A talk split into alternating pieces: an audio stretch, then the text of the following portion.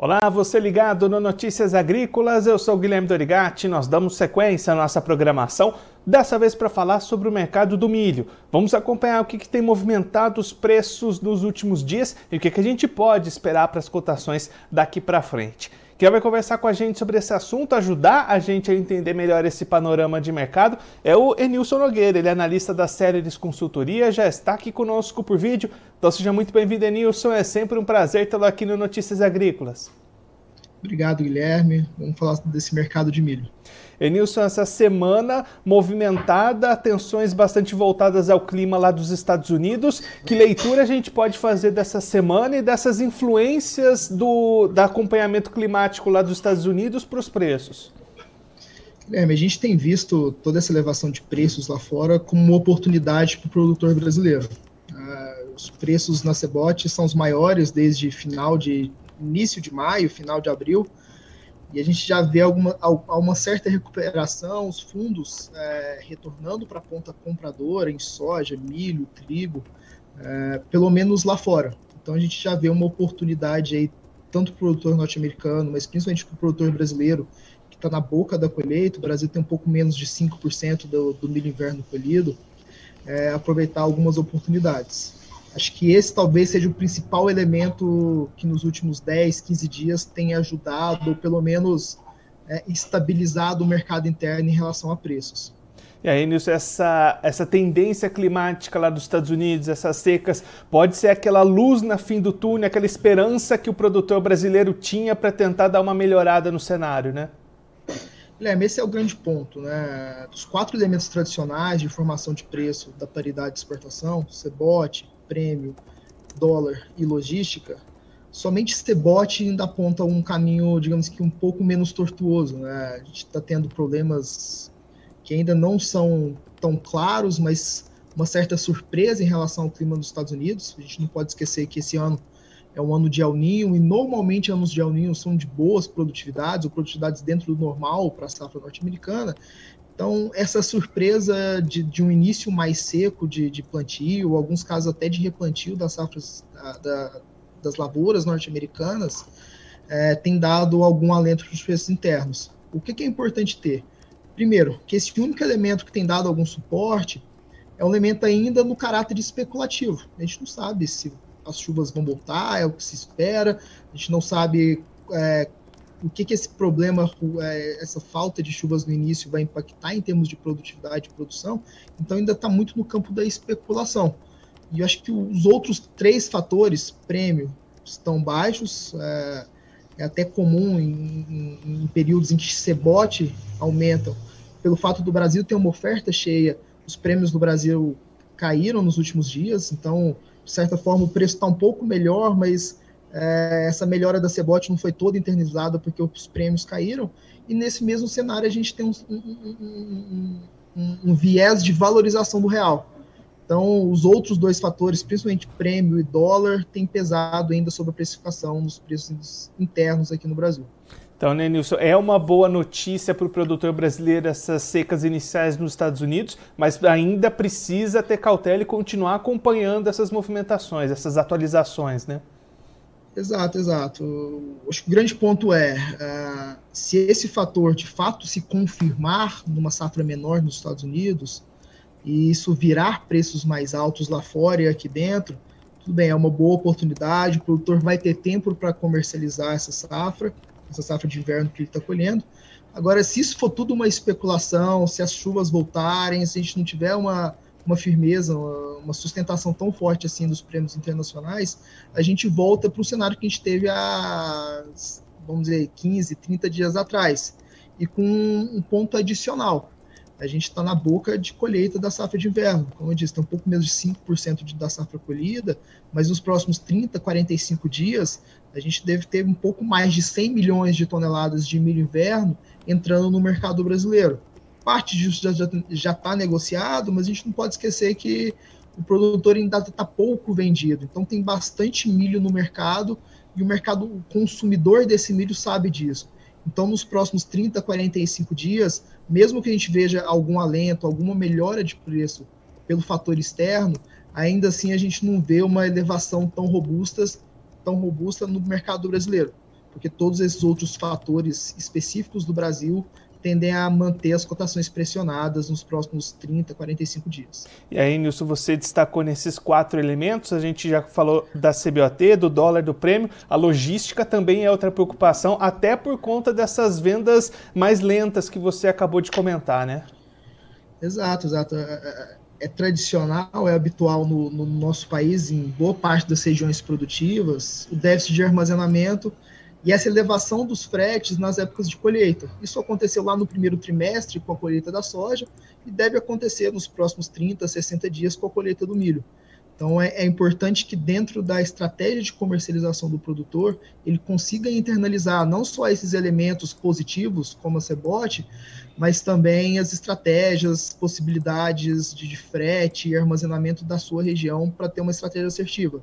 A gente tem que lembrar, é, o produtor até pode tem a possibilidade de segurar esse milho, mas quanto mais ele segura, maior o custo de carrego, tanto físico quanto financeiro.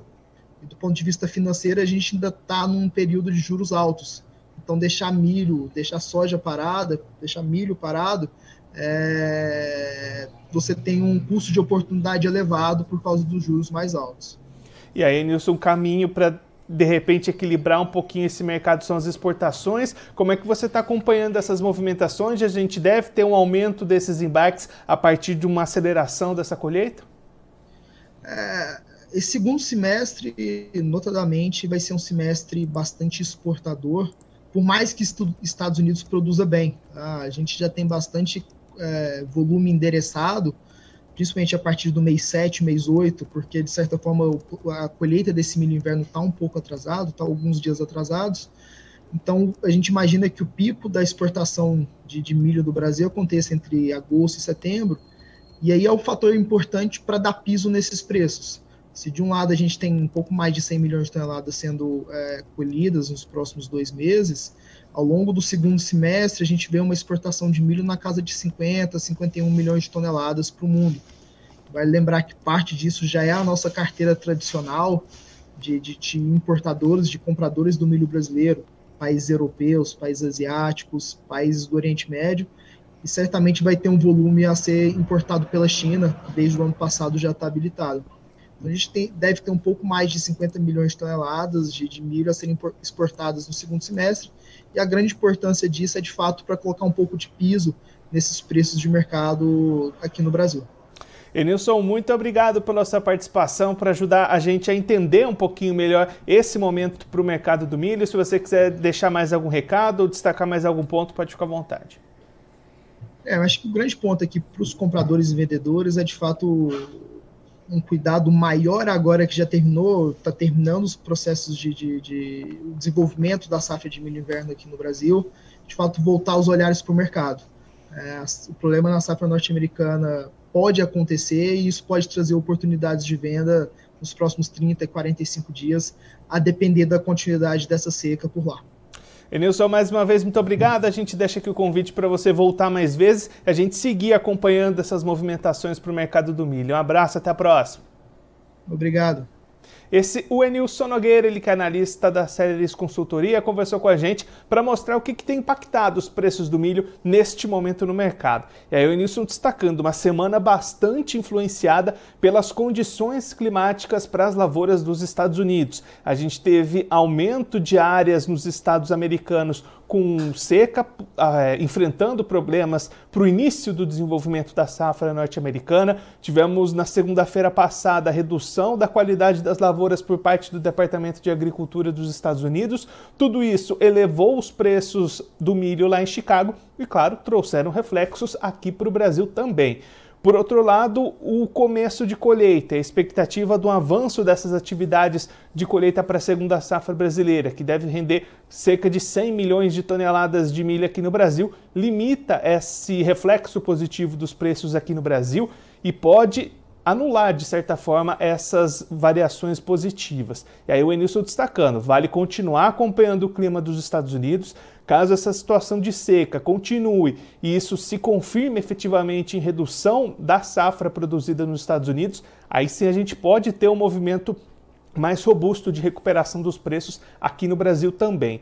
Caso essas chuvas retornem para os Estados Unidos, as lavouras consigam se recuperar e ainda produzir bem, aí a gente deve ter novamente muita pressão para as cotações aqui no Brasil, justamente em função dessa expectativa de alta produção para a segunda safra brasileira. O produtor precisa ficar atento e acompanhando essas mudanças diárias do mercado para ajudar na sua tomada de decisão no momento correto para fazer as suas vendas. Agora vamos acompanhar como é que estão as cotações do milho neste momento nas bolsas. Começando pela bolsa de Chicago CBOT, você vai ver aí na tela milho subindo bastante nessa sexta-feira, justamente em função dessa piora das condições das lavouras dos Estados Unidos. Contrato julho 23 valendo 6 dólares e 35 centes o bushel, alta de 12,25 pontos. Setembro 23 valendo 5 dólares e 89 centes o bushel, alta de 19,50 pontos. Dezembro 23, valendo 5 dólares e 93 centos o bushel, alta de 19,25 pontos. E o março 24, valendo 6 dólares o bushel, alta de 18 pontos. Bolsa Brasileira B3, sentindo justamente esse reflexo das altas lá em Chicago. Julho 23, valendo R$ 56,54 a saca, alta de 3,8%. Setembro 23, valendo R$ 61,28 a saca, alta de 3,44%. Novembro 23, valendo R$ 64,53 a saca, alta de 3,83%, e o janeiro 24 valendo R$ 67,50 a saca, alta de 4,54%. Agora, antes da gente encerrar, você aproveite para se inscrever no canal do Notícias Agrícolas no YouTube. Por lá você pode acompanhar os nossos vídeos, as nossas entrevistas. Também deixe o seu like, mande a sua pergunta, o seu comentário. Interaja conosco e com a nossa programação.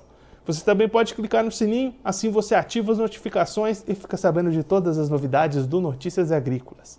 Eu vou ficando por aqui, mas a nossa programação volta daqui a pouquinho.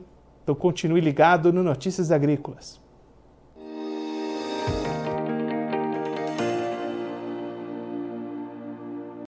Participe das nossas mídias sociais no Facebook Notícias Agrícolas, no Instagram, arroba Notícias Agrícolas e em nosso Twitter, arroba Noteagri.